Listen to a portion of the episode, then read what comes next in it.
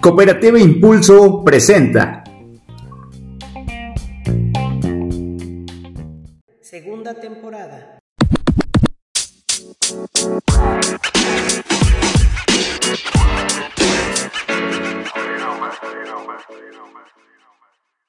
Hola, ¿qué tal mis queridísimos Hypers? ¿Cómo están? En este día, tarde, noche, madrugada, como siempre les decimos, no sabemos en qué momento nos escuchen. Entonces, pues bueno, les damos la más cordial bienvenida en estas fechas decembrinas donde vamos a hablar de algo muy importante, de verdad, créanme, este, quédense en este capítulo porque va a ser algo muy muy saludable para ustedes, ¿eh? Y no hablando saludable de, de cuestión este, cuerpo o así, es quédense para, para saber de qué vamos a hablar.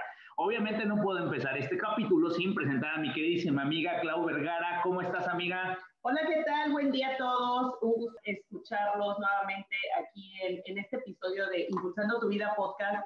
Y, amigo, ya estamos casi por concluir el año. La Sí, verdad es que ha sido un año caótico, un año de cambios, un año que todos decimos, no, 2020 ya acabate, en el tema salud, pero también yo creo y considero que este año nos ha venido a enseñar muchas cosas y también nos ha venido a despertar eh, eh, la conciencia y, y el interés por enfocarnos en cosas que no teníamos tan presentes, ¿no? Entonces, una de esas cosas es precisamente el tema eh, del cual vamos a, a hablar hoy. Por favor, presenta a nuestro invitado. Claro, pero antes de empe- empezar con nuestro invitado directamente, yo te quiero preguntar, amiga, ¿tú te has preguntado o has preparado tu vida para un futuro en cuestión económico? O sea, ¿tienes esa, ¿qué te puedo decir? La facilidad o la cultura financiera como para estar preparada para un futuro? No, no, la verdad es de que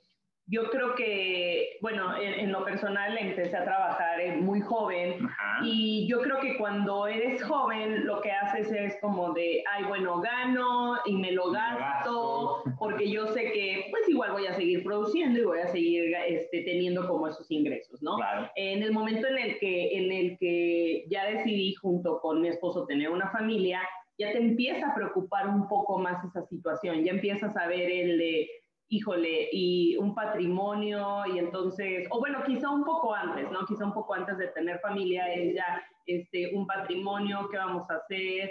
A mí en lo personal sí me preocupa el, voy a llegar a, a viejita A viejo, sí, claro. y, y de qué voy a vivir, Sí, ¿no? Porque sí. si bien yo tampoco me quiero este, percibir como, como tantas personas, y no es que esté mal, pero, pero yo creo que es producto de, de decisiones que, que no tomaron o que tomaron erróneamente en, en un este, pasado.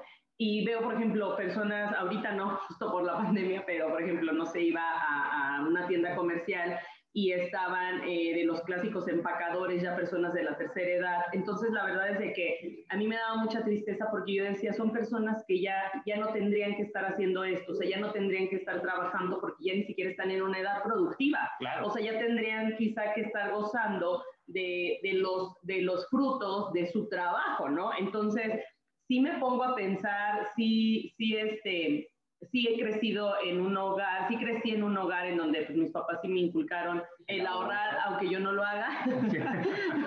pero, pero tengo un papá como, como, como así, o sea, es de los de, mi papá jamás puede usar tarjetas de crédito, todo era de, yo lo ahorro, voy, lo compro. Entonces, ese tipo de, de cosas como que eh, establecer prioridades, eso sí también nos, nos, este, nos educaron así. Sin embargo, pues no, no ha trascendido más allá que, que de casa, ¿no? Pero sí es algo que ahorita ya tomé conciencia, este 2020 tomé mayor conciencia por, por la situación, porque sí me hubiese gustado tener un ahorro que me permitiera eh, quizá estar en casa un poco más tranquila y no tener ansiedad por decir, hijo, ¿qué, qué voy a hacer? ¿De qué voy a vivir? Y, y mi trabajo y ya no tengo este ingreso. Entonces, ese tipo de cosas, la verdad es que sí me pegaron.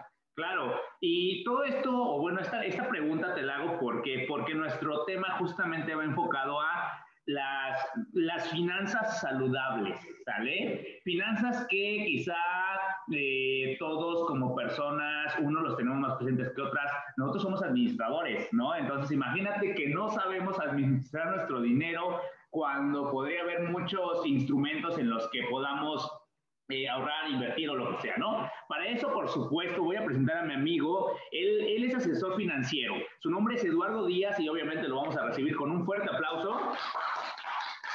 Hola amigo, ¿qué tal? ¿Cómo estás? Muy buena noche. ¿Qué tal? Buenas noches, señor. Buenas noches, Clau. Muchas gracias por invitarme aquí con queridos helpers. Me da mucho gusto.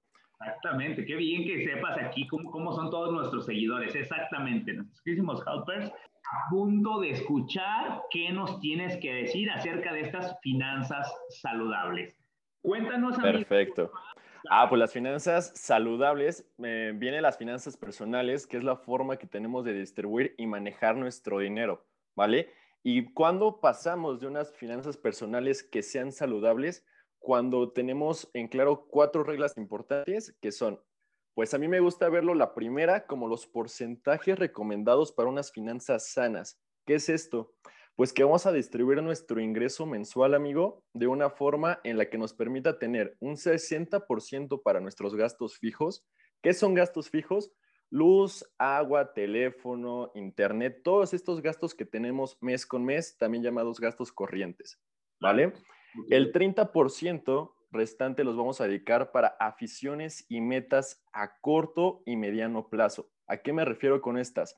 aficiones, comida, esa salida al cine, este, ese gustito que te quieres dar, no es malo, pero tenemos que dedicar una parte de nuestro ingreso específicamente a eso.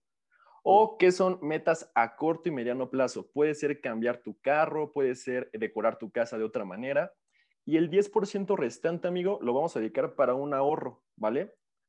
Un ahorro, ¿por qué? Aquí un ahorro para el retiro, porque nosotros entramos en la del 97 como bien nos dijo Clau, ya no nos tendríamos que estar preocupando cuando nosotros llegamos a la edad de jubilación, que es entre 60 y 65 años, por nuestro retiro. Para ese entonces ya tendríamos que estar gozando nuestros años productivos. Sí, ¿Vale? Sí, no, está interesantísimo. Ahora, ese es lo primero que tú dices, el porcentaje. ¿Cuál sería lo otro? Lo otro va a ser que el primer peso, amigo, vaya directamente a nuestro ahorro, porque a mí me gusta verlo como la parte de págate primero a ti mismo, ¿vale? ¿Qué, ¿Cuál es nuestro folclore como mexicanos? ¿Qué, qué, qué idiosincrasia tenemos? Ah, pues cuando nos llega nuestro dinero, si eres una persona que eh, prioriza, lo primero que vas a hacer, que priorizo que tiene familia, vas a dedicar tus gastos fijos. Después te lo vas a gastar todo y muchas veces dicen esta frase, voy a ahorrar lo que me sobre, cuando muchas veces no es nada. ¿Vale? ¿Qué otro tipo de persona está, amigo? Está el, otro tipo de persona que muchas veces nos da cuando justamente dijo Clau, estamos chicos. Cuando estamos chicos es nuestro primer trabajo, lo que queremos es gozar y disfrutar la vida y lo que hacemos es, primero nos lo gastamos y ahorramos lo que nos sobra, que también muchas veces no es nada. ¿Qué quiero lograr y cuándo pasas a tener unas finanzas saludables, amigo? Cuando primero te pagas a ti mismo, te dedicas ese ahorro para ti, para tus metas a largo plazo. Puede ser una casa, puede ser empezar con tu retiro, puede ser a lo mejor un carro y te vas tus fijos, gastos que sabes que vas a tener mes con mes. ¿Qué va a pasar con esto? Que el, el dinero restante lo vamos a dedicar única y exclusivamente a gastar. Si la necesidad de estarnos preocupando, si lo necesitábamos o si no, no, ese dinero va a ser exclusivamente para salir con mis amigos, ese dinero va a ser exclusivamente para comprarme el celular o para comprarme lo que yo quiera. O sea, tú nos recomiendas, eh, eh, mucha gente o la mayoría de las personas que nos escuchan es gente joven. Entonces tú lo que recomiendas es, no pasa nada que tú gastes, pero lo primero o, o el primer paso es que tengas un objetivo, que destines hacia ese objetivo y ya lo que reste de ahí te lo gastas como para saber que, digamos que lo estás invirtiendo en algo un poquito más a futuro o un futuro corto plazo, ¿será? Exacto, mira, eh, cuando tú haces tu ahorro, muchas veces nos preguntamos para qué lo hacemos, ¿no? Lo podemos hacer para esa casa y qué les voy a recomendar también, chicos. Lo primero que van a hacer cuando ahorren y que nos pudo haber salvado mucho en esta pandemia es un fondo de emergencia, ¿vale? ¿Por qué un fondo de emergencia? Porque este fondo de emergencia nos va a servir ante cualquier eventualidad.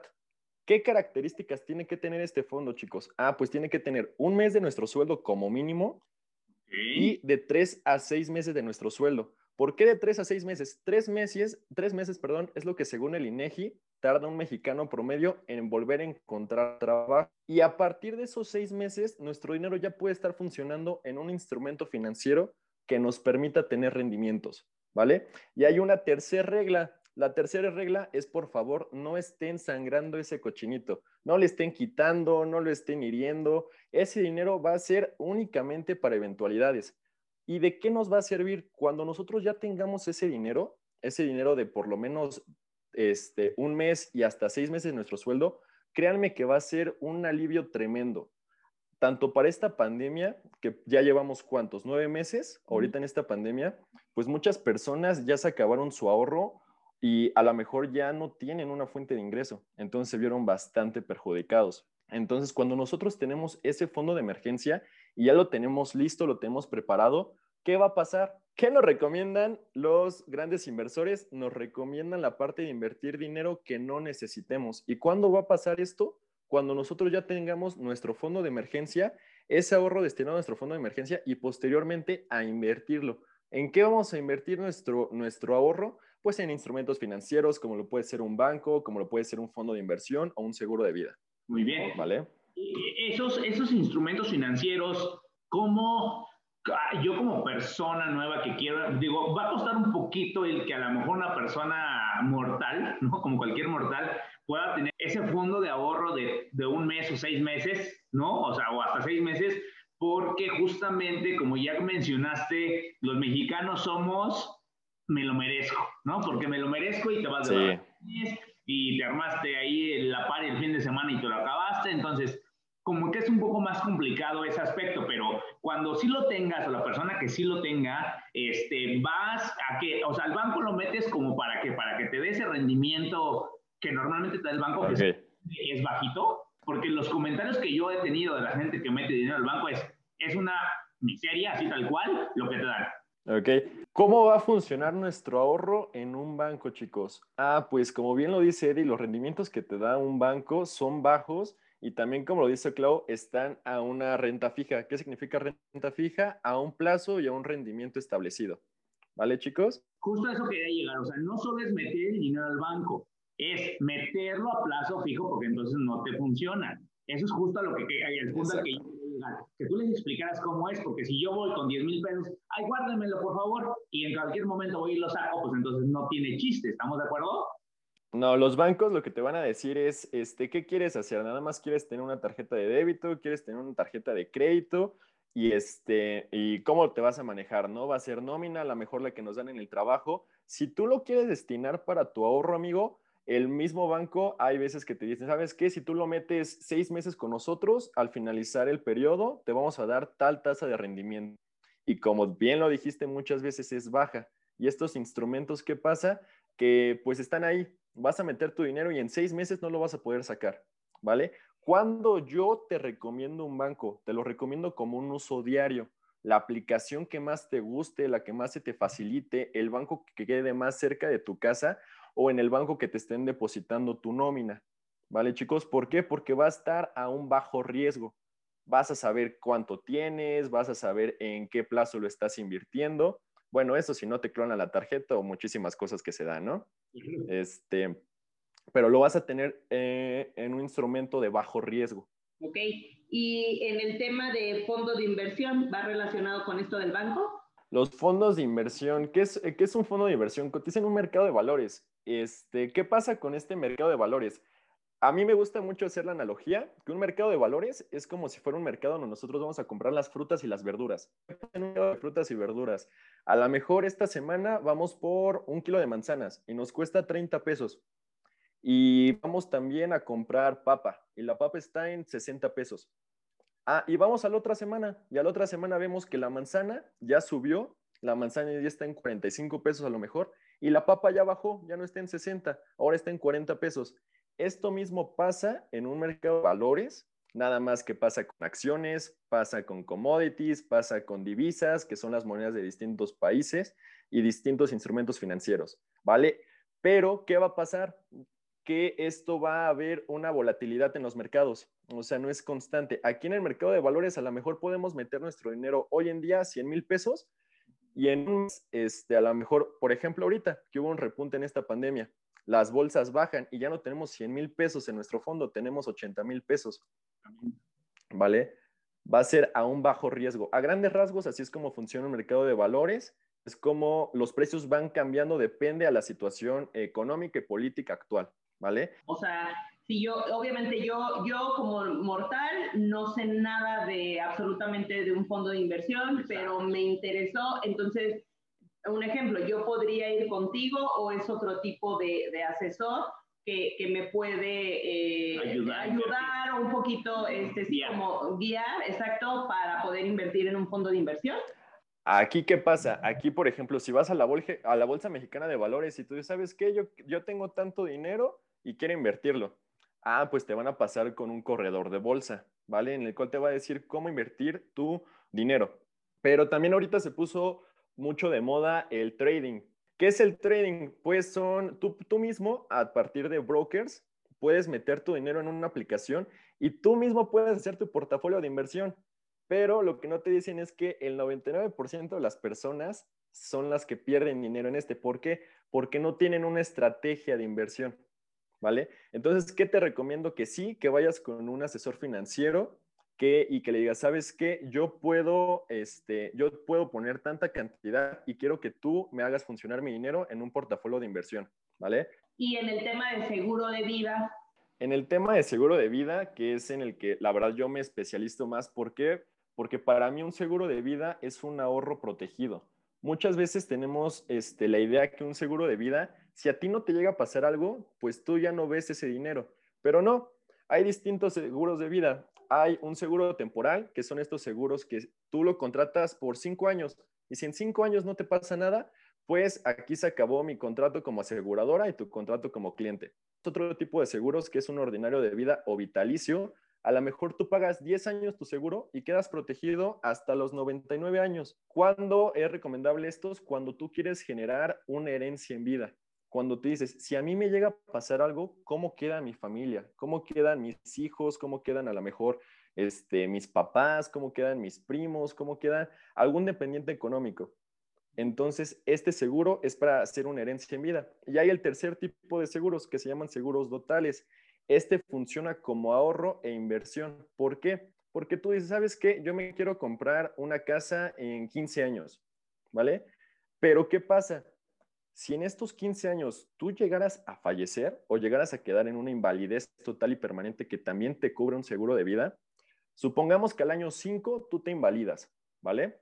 Ah, pues la aseguradora te da una suma asegurada, pero tu seguro sigue funcionando. Y supongamos que te va muy mal y al año 10 llegas a fallecer.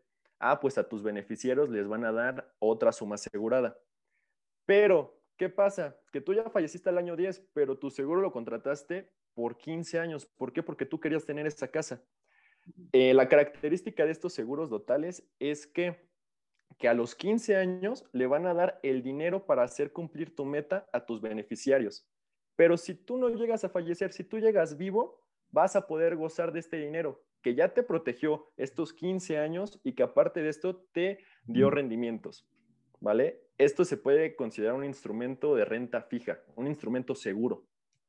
Ok, oye, y, por ejemplo, eh, no sé, a mí me interesa el seguro de vida. Sabemos que si bien no son, eh, culturalmente, digo, tú debes saber más que nosotros, pero culturalmente en México eh, no, tenemos, no, tenemos, la cultura de protección. Del seguro, de protección, o sea, menos de, de esos porcentajes que tú me hablabas en un inicio eh, si a mí me interesara comprar un seguro de vida, ¿en qué porcentaje entraría? ¿En el de, en el de ahorro?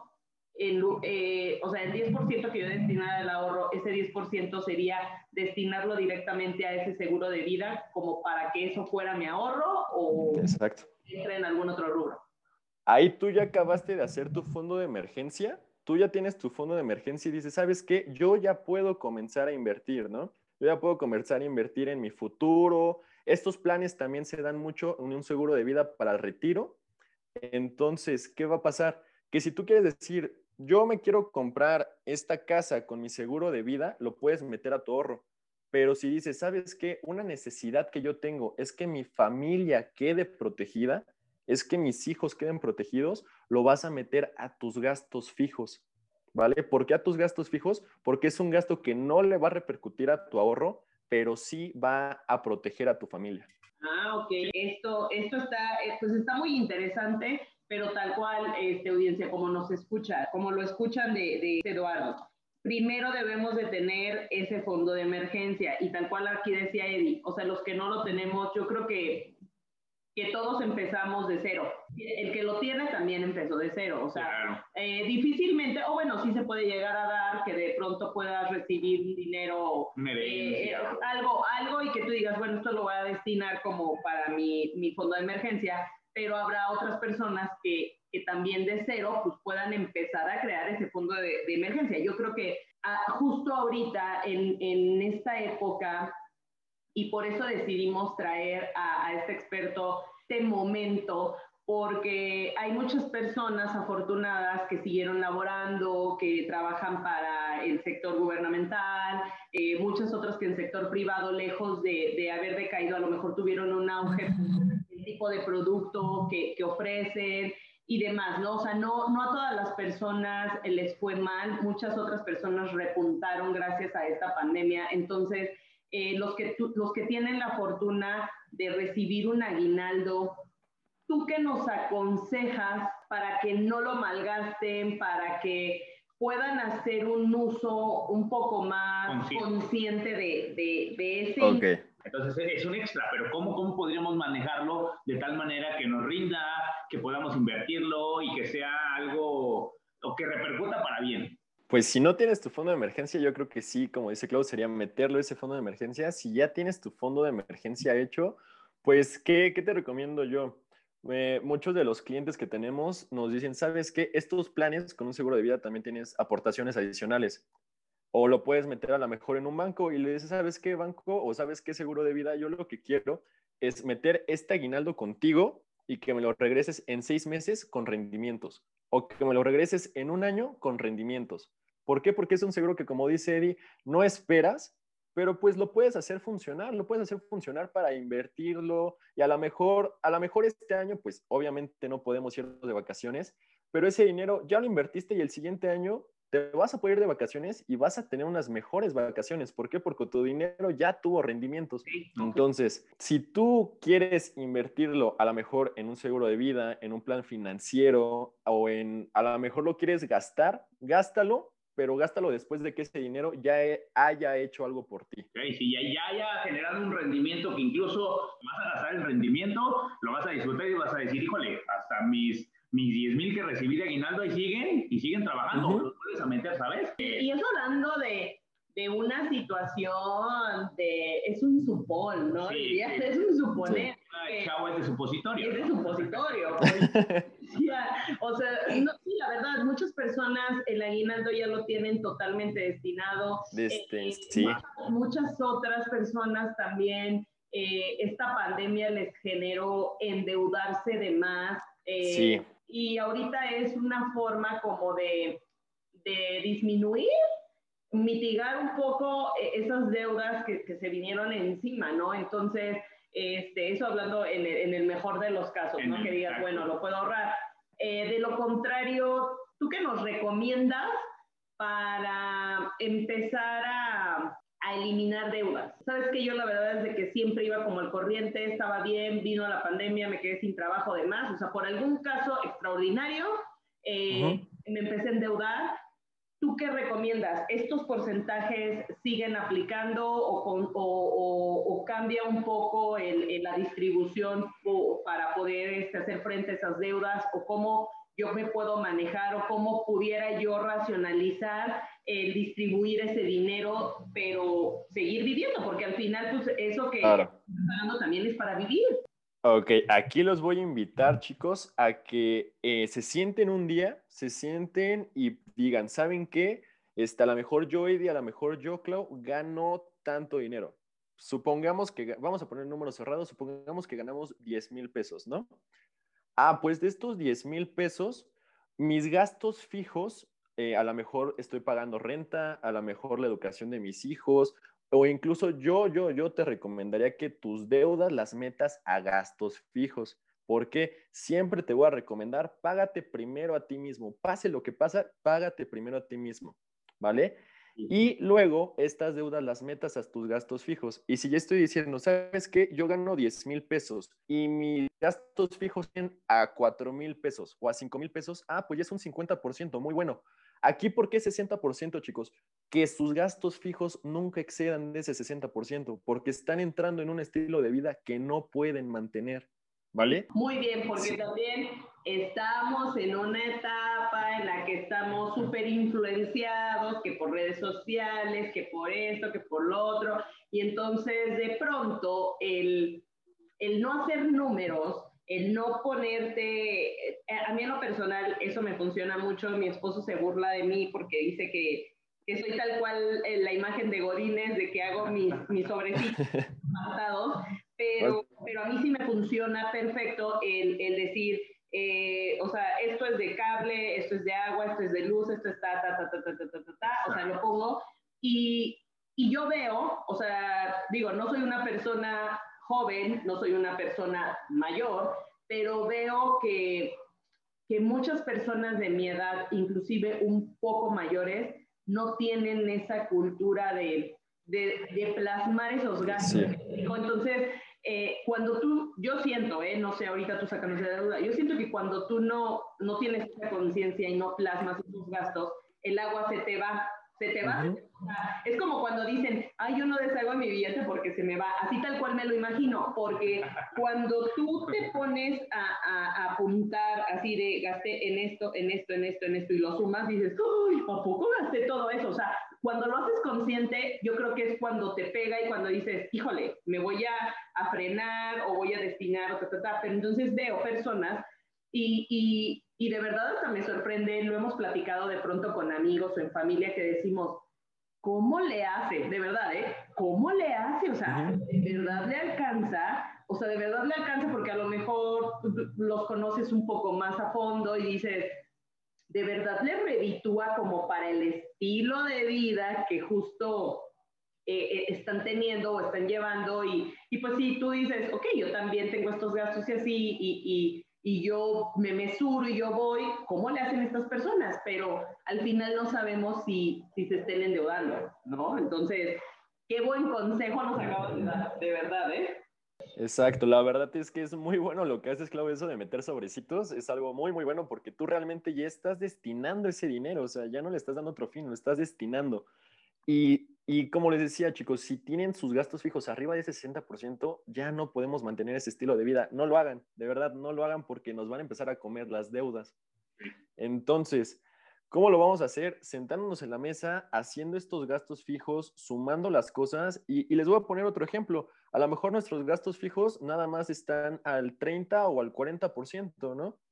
Ah, pues ahí le vamos a poder dedicar un 20% al ahorro y otro 40% única y exclusivamente para gastarlo, chicos. O sea, para gastarlo. Muchas veces, ¿qué pasa? Que nos puede llegar a sorprender cuánto podemos gastar. Supongamos que tenemos de gastos fijos los 40, los, los 4 mil pesos y ahorramos 2 mil pesos. Aún nos quedan 4 mil pesos libres para únicamente gastarlos. ¿No podemos vivir con mil pesos a la semana después de ya haber pagado todas las cosas que tenemos que pagar? No, es un lujo.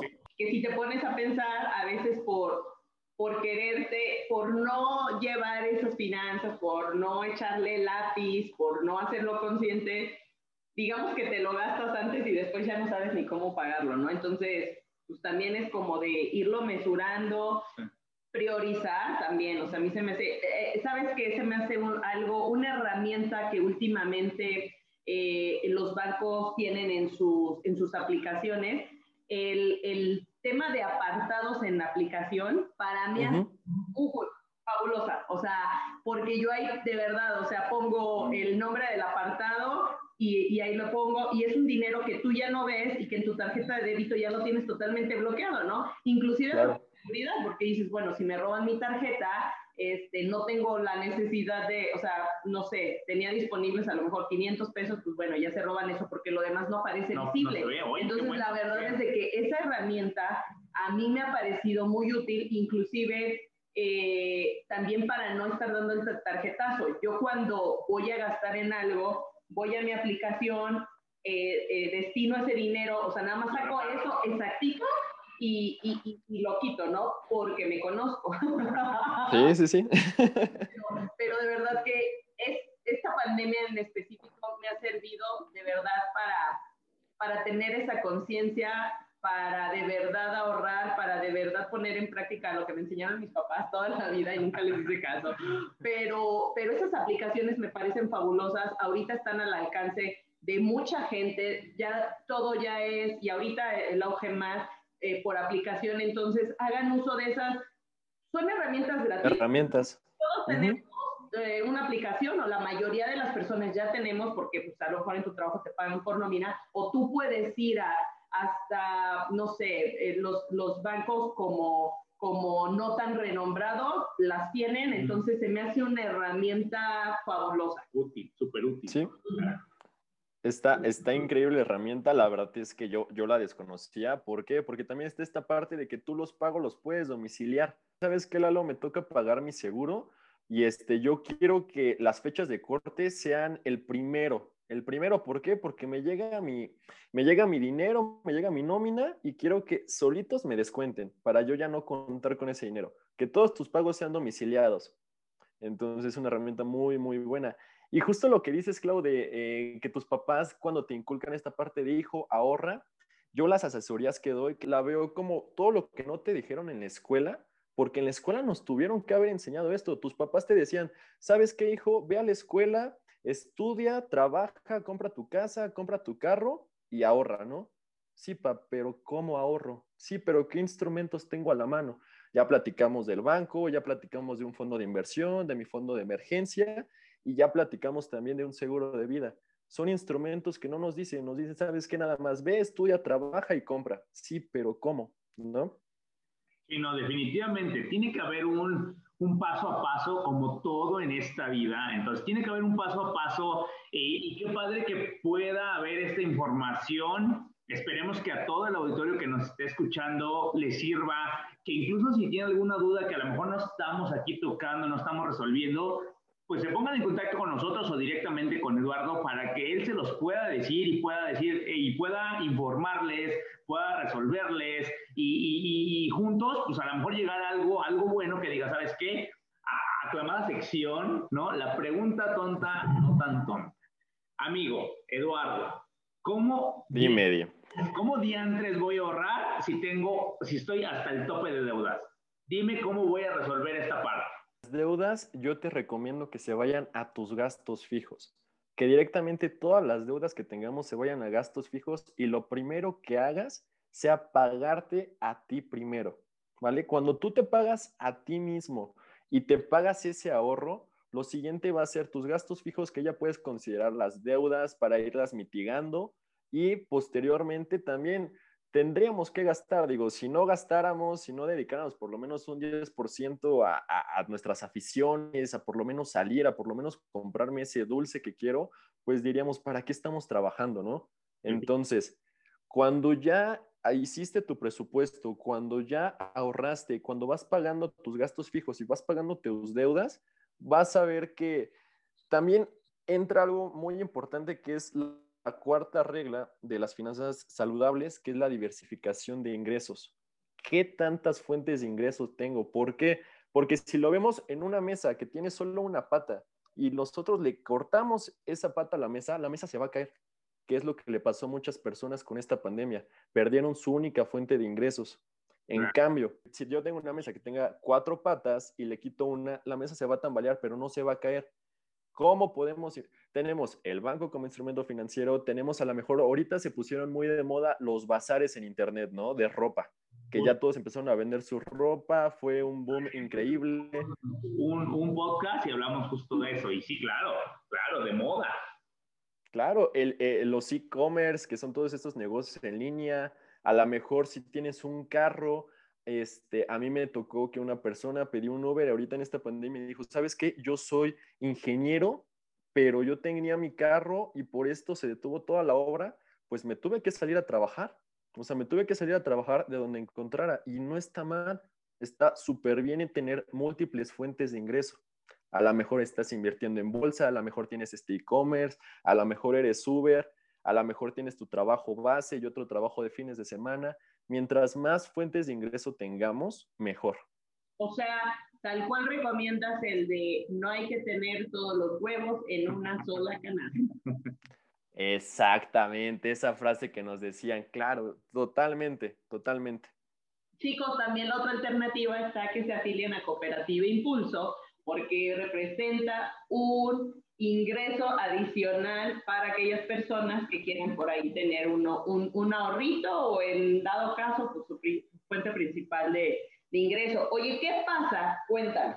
Ahorita justo que estabas hablando de esto, ¿qué pasa si yo ya me senté con, con conmigo mismo, así, o con mi pareja, o con mi familia, o con quien eh, decida hacer como, como mi plan de, de, de finanzas saludables. ¿Qué pasa si yo gano mis 10 mil pesos, ¿no? Como, como el ejemplo que venimos manejando. Y, y, ya me puse a echar lápiz y ¿qué crees? Pues yo gasto como 12. Uy. ¿Por dónde empiezo? Este, evidentemente, pues sabemos que, que, pues ahí va a tener que ser, en el momento en el que tú lo plasmes, pues sí, tú, tú, te vas a dar cuenta que está generando como ese ingreso de más, pero en, en, el, en, el, en el supuesto que, que a lo mejor mis gastos fijos eh, eh, sean un 90%, ¿no? Quizás hasta más. ¿Qué, ¿Qué, tú me sugieres que, que, yo haga? ¿Qué tú me sugieres que yo pueda priorizar para empezar a tener esos, esos porcentajes saludables y pues tener una vida un poquito más, más holgada, menos estresada, pero como bien dices tú, o sea, si, voy a destinar cierta cantidad para, para diversión, que lo haga sin, sin estar pensando en me estoy endeudando, ¿no? Pues cuando ya estás gastando incluso más de lo que ganas, ya caíste, pues eh, no puedo decir tocar fondo, pero sí ya estás cayendo en algo muy peligroso, muy, muy peligroso, porque nos vamos a ver ahorcados, nos vamos a ver presionados. ¿Qué te recomiendo hacer? Buscar otra fuente de ingreso. No te puedo decir más que buscar otra fuente de ingreso y hacer que tus ingresos suban. Y no está mal, te voy a decir por qué no está mal. A mí me pasó hace unos meses, me estanqué en un sueldo, me estanqué en un salario y en una entrevista entre Carlos Muñoz y Arturo Elías Ayub, este, no sé si los conozcan, salió en Shark Tank y Carlos Muñoz es un emprendedor muy bueno en YouTube. Este, ellos decían una parte de cómprate un tiburón. ¿Por qué cómprate un tiburón? Cómprate algo que te motive a hacer que ganes más dinero. Si tienes ese estilo de vida que te está costando 12 mil pesos, ok, vale, pero ¿qué voy a hacer para poder mantener ese estilo de vida? que te funcione como una motivación, que te impulse, que esas ganas de querer eh, gastar tanto sean las mismas de decir quiero ganar tanto. Y al decir quiero ganar tanto, ¿qué herramientas, qué habilidades tengo para hacer de mis hobbies o para hacer de mis herramientas y de mis habilidades un ingreso extra? Es lo que yo te podría recomendar. ¿Por qué? Porque si yo te digo, ¿sabes qué? Empieza a ahorrar, pues no, porque ahí sí ya no tienes nada que te está ayudando. Ahí yo que te diría, empieza a encontrar otra fuente de ingreso, que de verdad trabajo hay.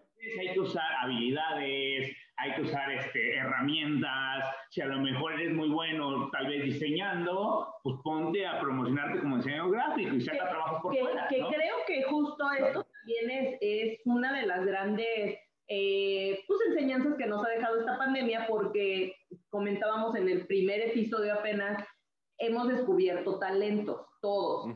Menos aquí este, haciendo un podcast. Sí. gracias, gracias a la pandemia por invitarme. Entonces, eh, el, el, caos te obliga a, hacer cosas que pensaste que no eras capaz claro. de hacer. Te, te impulsa, como dices tú, ¿no? Sí te impulsa demasiado a, a, a, dar ese salto y a buscar, ¿no? Como dicen por aquí en, en, en, este, en mi pueblo, a corretear la chuleta. Entonces, si te gusta claro. bien, chavo, pues tiene que ser proporcional al trabajo que tú le vas a echar para poder este, vivir bien, ¿no? Digo, a todos nos gusta, pero, pero pues cada quien tiene ahí sus prioridades, cada quien sabe eh, de qué forma. Sin embargo, vemos eh, desafortunadamente que muchas personas eh, les gusta vivir bien y les gusta tener ciertos lujos y demás, pero tampoco les gusta esforzarse tanto. Entonces, pues aquí no, no, no es algo que, que, que estemos inventando, no es eh, no es juzgar, es una crítica constructiva y es un consejo que un asesor financiero nos está dando. Si te gusta, tienes que esforzarte por, y como bien dices tú, si es algo que te motiva, pues bueno, o sea, lo haces con gusto y no te, va, eh, te, vale, yo creo que este, dar horas extras trabajando y demás, ¿no? Entonces, eso es lo que nos va a permitir empezar a, a holgarnos, ¿no? El hecho de tener otra fuente te va a empezar a holgar si, si, te sientes ya con el agua hasta el cuello, como yo estoy segura que muchas de las personas que nos escuchan en algún momento de su vida, este, pues se han sentido así. Ahora, la edad de las personas que tú asesoras, ¿cuál es este, más frecuente? Eh, personas mayores, personas como en edad intermedia, no sé, 30, años o, chavos, yo creo que definitivamente no va. te voy, ahí te vas a sorprender, ahí te vas a sorprender porque mi primer clienta tenía 21 años, 21 años y la chica está aportando mensualmente 3 mil pesos a su seguro de vida a un plazo de 20 años. Una chica de 21 años que está pensando en un largo plazo. Sí, o sea, muy bien, qué bueno que a tan temprana edad porque realmente nosotros ya casi vamos a llegar a esa edad, amigo. ya llevo casi, casi cumplir con... Igual hasta le meto 5, este, nada más dame 3 años más para llegar a los 21. Digo, amigo, en ese aspecto. No, pero qué interesante es. Ahora, esto es algo que, que, por, que culturalmente, como ya lo hablamos, los mexicanos no tenemos. Pero es algo que si fuera una materia de la escuela, sería algo extraordinario que los niños claro. a tener. O sea, eso sí yo estoy totalmente a favor, o sea, que desde pequeños empezaran a tener como esa cultura. Pero, pues bueno, también estamos viendo la educación ahorita que está con un poco de fallas, pero nos corresponde a nosotros como, como personas adultas poder empezar a fomentar esa parte en las generaciones que vienen atrás de nosotros. ¿A qué voy? Eh, cada vez hay más emprendedores, o sea, cada vez hay personas que, que trabajan este, por cuenta propia, hay personas que, que, que decidieron este, emprender un negocio por muy pequeño que sea. Y, y, cuando tú trabajas para una empresa, a mí, a mí ya me tocó hacerlo muchos años, tienes la ventaja, tal cual como eh, yo, yo lo, lo, este, lo, lo ponía en comparación, como decías, de, de, tu cliente que era de que me domicilien todo. Cuando tú trabajas para alguna empresa, evidentemente tienes prestaciones, pues no te preocupas por eso, eh, regularmente tienes un fondo de ahorro y, y en automático te, te, quitan esa parte de, de tu salario. Eh, muchos tienen este, caja de ahorro que también tú puedes eh, decidir el porcentaje, hay un límite y pues por políticas de empresa y también te lo quitan, entonces, pero entonces ya también tienes el aguinaldo y entonces ya también tienes las utilidades y entonces eh, todas esas cosas pues, como que se dan en automático y, y pues van ahorrando, ¿no? Entonces, pues a las personas se, se, nos hace muy cómodo porque ya sabemos que en diciembre, ah, nos van a dar una lana y entonces en marzo utilidades, pues otra lana. Y entonces en junio, julio o cuando el mes que sea, pues ya me van a dar mi fondo de ahorro, pero se den automático. Y eso no significa que realmente tengamos la cultura de hacerlo, porque pues, lo está haciendo una empresa. Pero ¿qué pasa en el momento en el que tú decides emprender? Entonces en el que decides ser patrón, a lo mejor tú ya vas a darle trabajo, ya vas a tener empleados, pues entonces te tienes que administrar muy bien. Y, y aparte de administrarte debes de de conocer estas herramientas, porque yo te quiero preguntar, eh, eh, supongo que también existe una fórmula para, para esas personas que, que tienen, o, o, tú también los puedes asesorar, que están como, como empresarios y que o como emprendedores y que deben destinar ciertos porcentajes para hacer que, que sus finanzas realmente funcionen. O sea, ¿existe también eso? Pues cuando tú tienes unas finanzas personales sanas, las tienes saludables, ya las finanzas corporativas, pues empiezas a ver gastos de, a lo mejor gastos de operación, empiezas a ver gastos de, por ejemplo, salarios, ahí ya entran otras finanzas que es llegar en una empresa a tu punto de equilibrio. Tu punto de equilibrio es cuando tus ingresos llegan al mismo punto que tus gastos. Y arriba de ese punto de equilibrio ya tienes utilidad. Abajo de ese punto de equilibrio tienes pérdida. Entonces ya son otras cuestiones, que bueno, eso ya lo tienes que ver a nivel empresa. Existe también, entonces, así como, como estos porcentajes que nos da de finanzas personales, también existen Ah, para, para, para, o sea, para personas que, que, que, que nos escuchan, que están emprendiendo, o sea, evidentemente tienen que, tenemos que empezar por uno, o sea, es, es como la paradoja del huevo, o sea, tienen que, tiene que ejercer presión el pollo para reventarlo y para que salga y para que haya vida, porque si es al revés, pues lo matamos, ¿no? Entonces tenemos que empezar por nosotros, yo creo, pero en el momento en el que tenemos como un negocio tampoco tenemos pues esa cultura, ¿no? Entonces también existe algún asesor que nos pueda dar esto mismo, pero como para, para en el tema, Ujú. como para el tema negocios. Sí, Sí, de hecho, mi gerente es la persona que ya da talleres justamente para emprendedores y emprendimientos. Entonces, sí, con todo gusto yo también podría canalizarlos. A estas personas lo que yo les recomiendo es lleven sus finanzas personales sanas. Eh, ¿Por qué? Porque así ya cuando tengan su empresa van a destinar los gastos fijos de igual manera todos los insumos, todos estos gastos de operación que tengan y lo primero no va a ser así como, hoy mi empresa ya tuvo, ya tuvo utilidad, ah, pues lo voy a retirar y todo me lo voy a quedar. No, yo no. Primero te tienes que dar un sueldo. O sea, tú sigues siendo empleado, sí, eres tu propio empleado, pero te tienes que dar un sueldo. No toda la utilidad que tuvo la empresa va a ser para ti. Entonces, y esto va, como lo dice, como lo decía hace rato, Clau, va mucho de hábitos, realmente. Eh, eh, yo tengo una frase que, que me gusta mucho que es, lo que tienen en común la persona más exitosa del mundo, a lo mejor ahorita que es Jeff Bezos, y un, este, una persona que gane el mínimo, o un, no sé, este, si una persona que gana el mínimo, tenemos las mismas 24 horas del día. La diferencia está en lo que hagamos con esas horas. ¿Por qué? Una, una, frase muy, muy padre y una frase muy bonita de Pepe Mujica, un político uruguayo, es que cuando nosotros compramos algo, no solo lo compramos con ese billete o esa moneda, lo compramos con el tiempo que invertimos en ganar ese dinero. Entonces, cuando vemos la vida así, de verdad la vemos de otra, de otra forma. O sea, tienes que hacerte un hábito, tus decisiones es lo que configura tu futuro, tanto financieramente, tanto personalmente, físicamente. De hecho, eh, una, este, un rubro muy importante para unas finanzas sanas también es la salud. Si no tenemos salud, no tenemos nada realmente.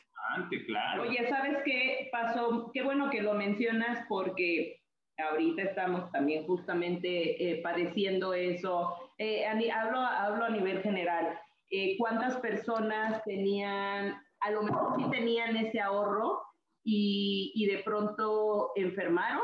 en esta pandemia y, y, yo veía, ¿no? O sea, yo veía en las redes sociales publicaciones de eh, ascendió a tanto mi cuenta en el hospital, no tengo cómo pagarlo, este, estoy solicitando pues ayuda de, de los amigos y bueno, además se hacía como, ya sabes, la cadena y demás, ¿no? Entonces, es muy triste porque, porque si bien lo, lo mencionas, a veces hay personas que sí destinaron un ahorro y, y, se les fue en, no sé, en, en, en pagar las cuentas de hospital. ¿no? Y ahorita porque es un caso extraordinario, pero tú te refieres a, tenemos que cuidarnos eh, personalmente para tratar de, de, no destinar tanto dinero a eso, o a qué te refieres con el tema de salud?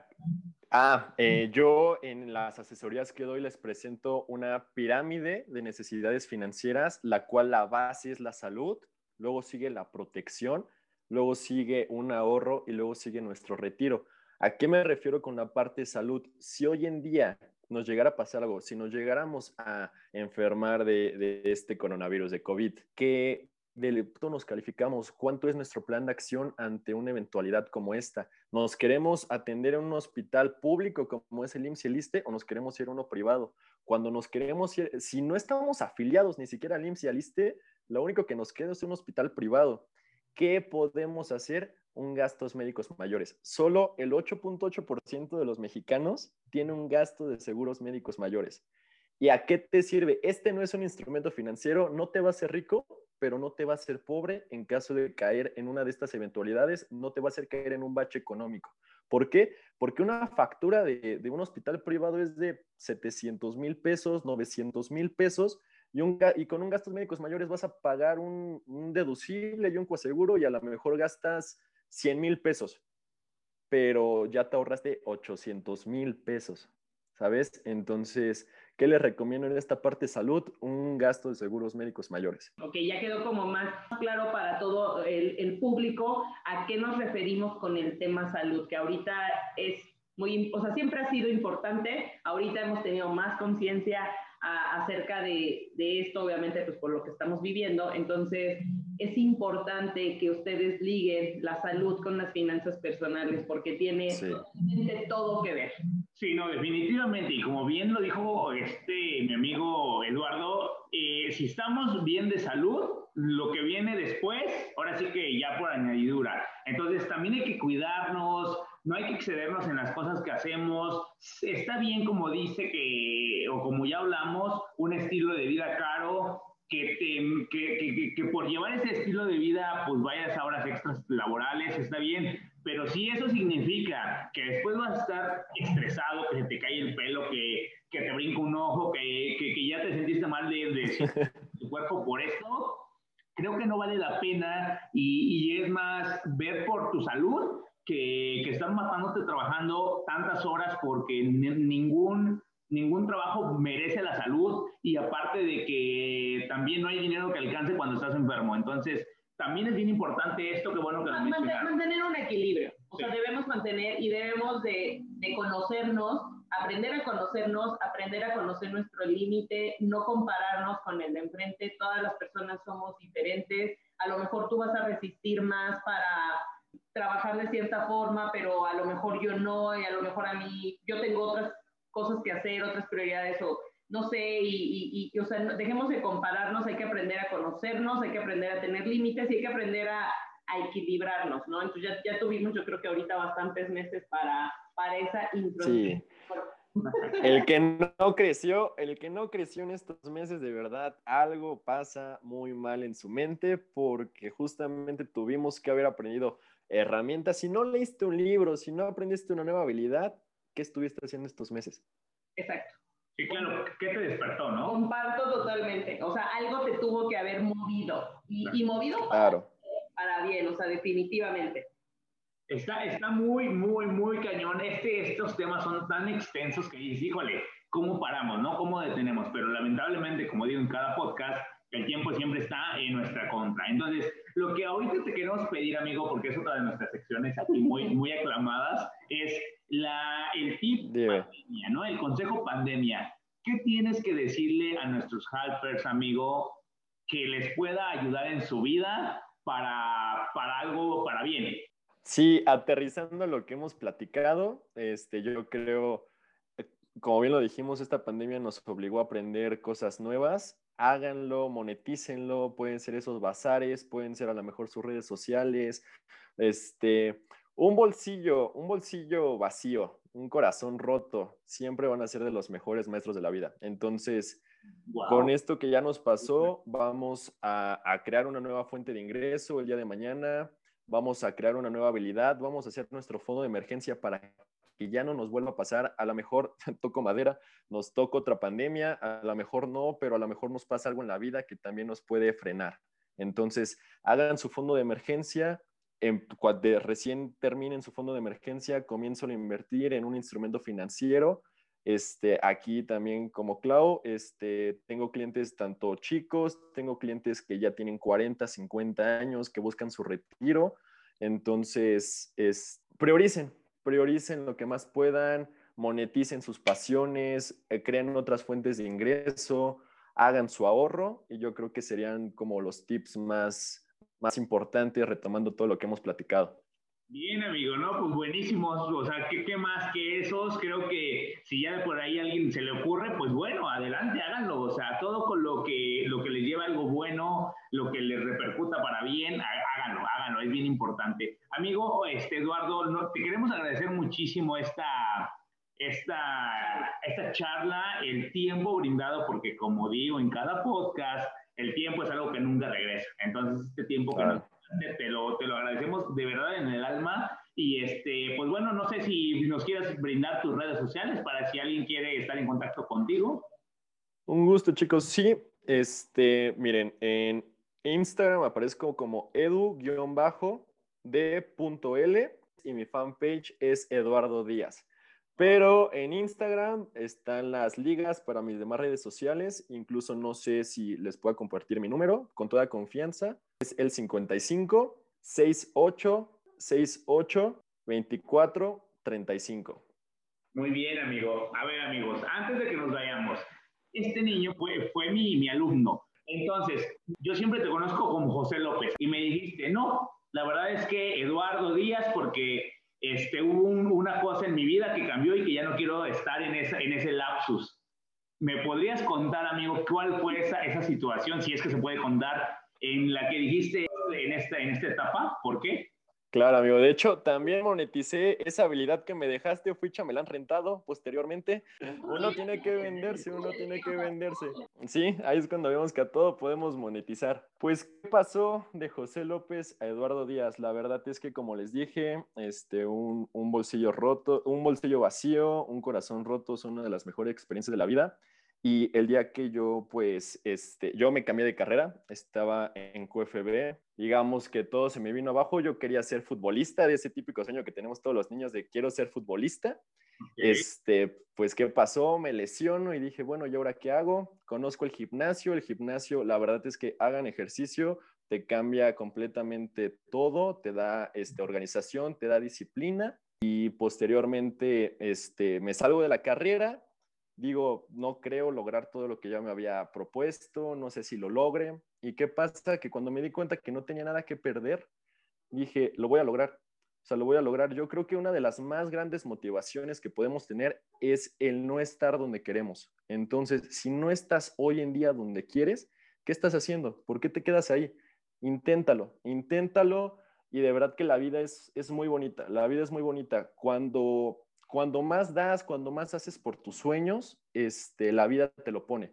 De verdad que este trabajo, yo empecé a estudiar libros de finanzas personales, empecé a dedicarme a finanzas, empecé a invertir en bolsa y pues prácticamente tocó, tocó la puerta y se me abrió la oportunidad de, aparte de hacerlo y que me repercute económicamente, ayudar a las personas a decirles todo lo que a mí me hubiera gustado que me dijeran cuando yo comencé a trabajar o cuando yo estaba mal. Entonces en mis redes sociales van a encontrar tanto tips de finanzas, tanto tips de, fitness, tanto, ah, tanto tips de motivación personal. Entonces, la verdad es que sí hubo un cambio, pero la mayor motivación es no estar donde quieres. Y si no estás donde quieres, ¿qué estás haciendo para cambiar? Compártenos nuevamente tu Instagram. Es edu, e d u guion bajo d punto l dedo.l. Perfecto, amigo. Pues esta es la bonita historia que público de verdad exactamente muévanse. Si no están felices donde están, si por la rutina, si porque entonces me quedo sin comer, si porque no sé. Yo estoy seguro que sea lo que sea, sales adelante y no, y no hay obstáculo que te detenga. Entonces, muévanse si no están felices en lo que hacen y pues siempre vayan y piensen más allá de lo que de lo que tú mismo esperas de ti, ¿no? Eso, eso, eso es bien importante. Amigo, nuevamente mil, mil gracias. Te vamos a despedir con el fuerte aplauso que te mereces. Espero que, que las personas eh, se puedan poner en contacto contigo si ya quieren una asesoría un poquito más este, pues, personalizada y demás, pues que se pongan en contacto contigo. Nos da muchísimo gusto eh, que nos hayas eh, dedicado este tiempo. Y el, mail del, del del programa por si alguno quiere mandarnos alguna historia, si quieren ser parte de esta segunda temporada de Impulsando tu Vida, por favor, amiga. El correo electrónico es podcast.cooperativimpulso.com. Ahí nos pueden escribir dudas, aclaraciones, nos pueden pedir este, teléfonos de contacto, lo que ustedes este, quieran, nosotros eh, los podemos atender directamente en ese correo electrónico. Exactamente. Y mis estimados helpers, yo me despido de ustedes, no sin antes agradecer eh, cada, cada capítulo que nos escuchan. Eh, mi nombre es Eddie Medina y junto con Claudia Vergara les presentamos un capítulo más de Impulsando, tu, vida, podcast. Hasta luego. Cooperativa Impulso presentó.